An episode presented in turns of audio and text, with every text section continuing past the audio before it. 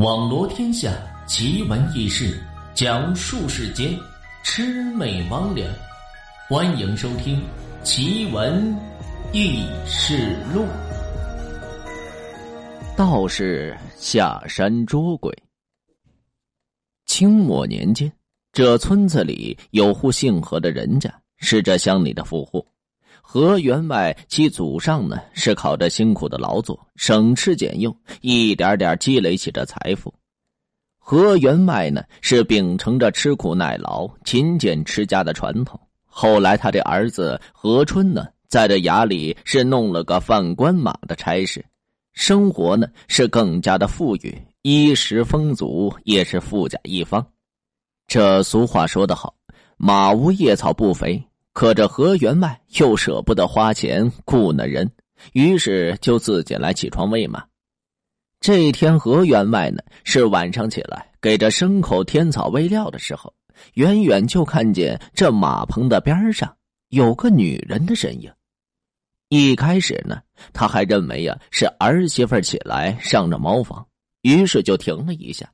可是这个影子呢，就一直站在那儿一动都不动。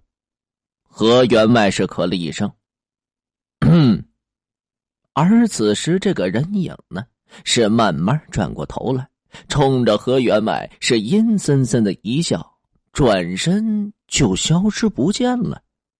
何员外被那一笑可是吓出了一身的冷汗，手中的筛子和这撂棍子都给掉在地上，闭上眼睛摇了摇头，回想到刚才那一幕，叹了口气。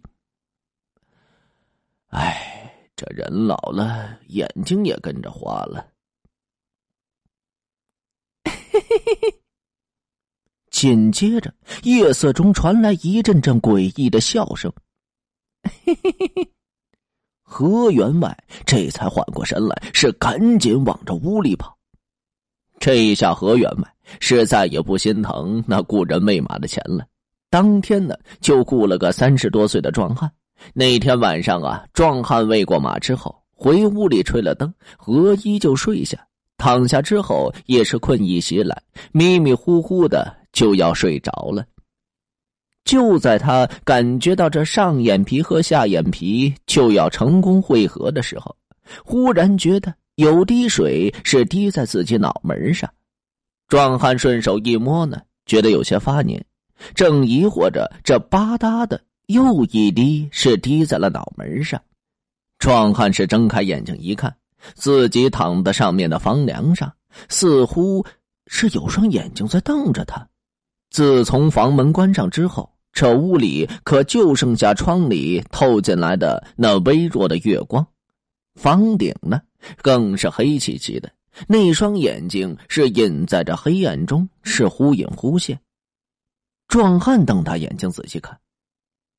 我的个妈呀！房顶上竟然是飘着一个人，正瞪着眼睛看着他，而那水滴就是那人的口水，从这嘴里是滴下来。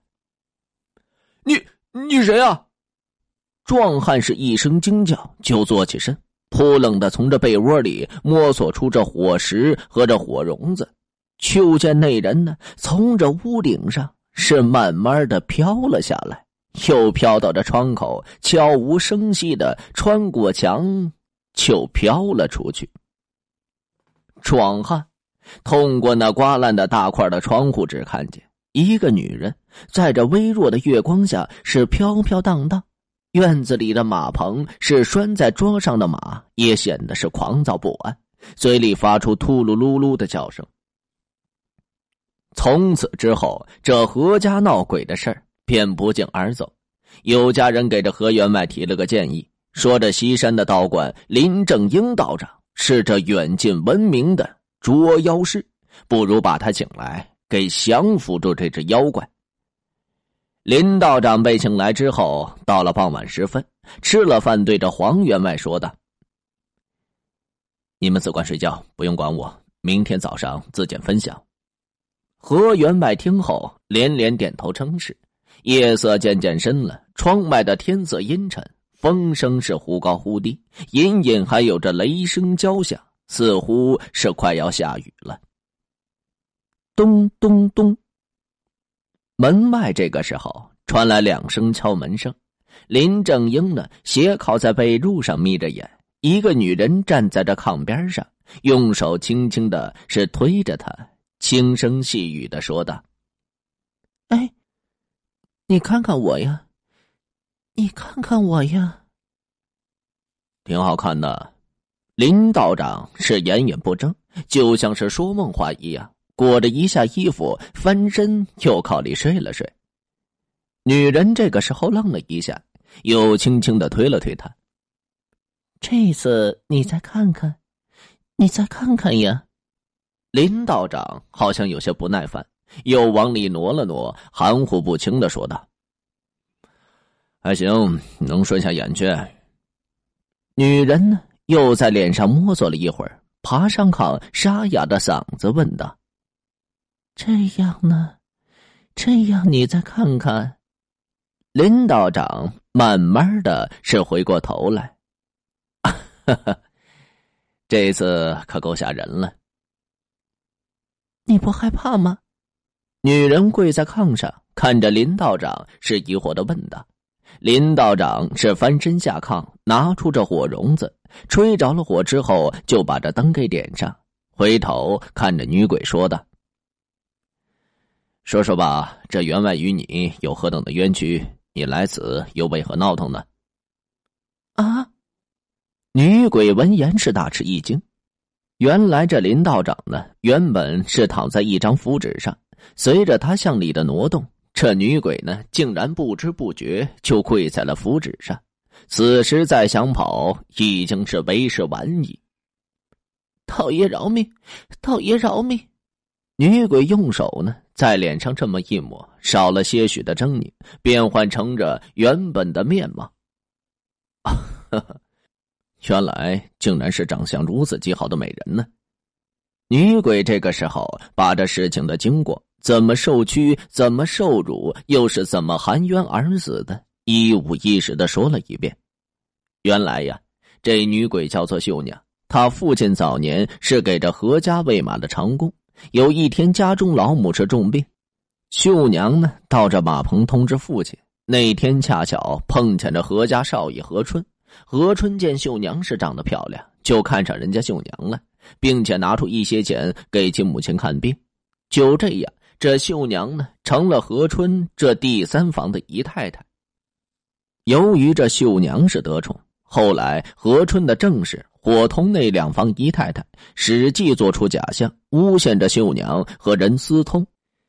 于是就嗨，也谁让人秀娘是出身贫寒，家中没钱没势。后来这事儿也就不了了之了。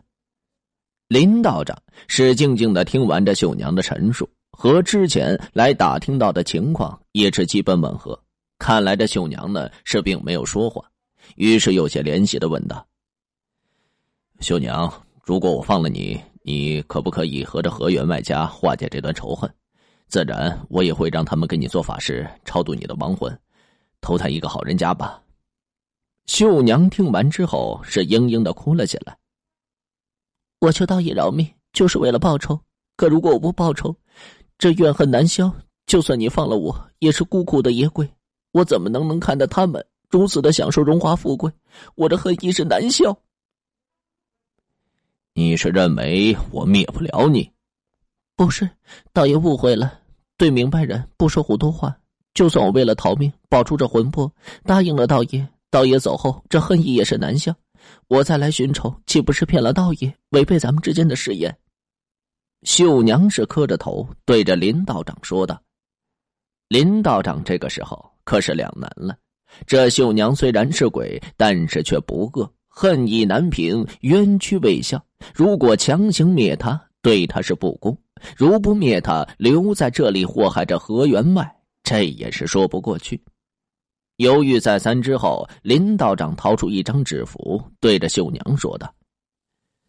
除了让这何员外家是家破人亡，你说一个能够化解这冤屈的条件，我和这何员外家商量一下，你看怎样？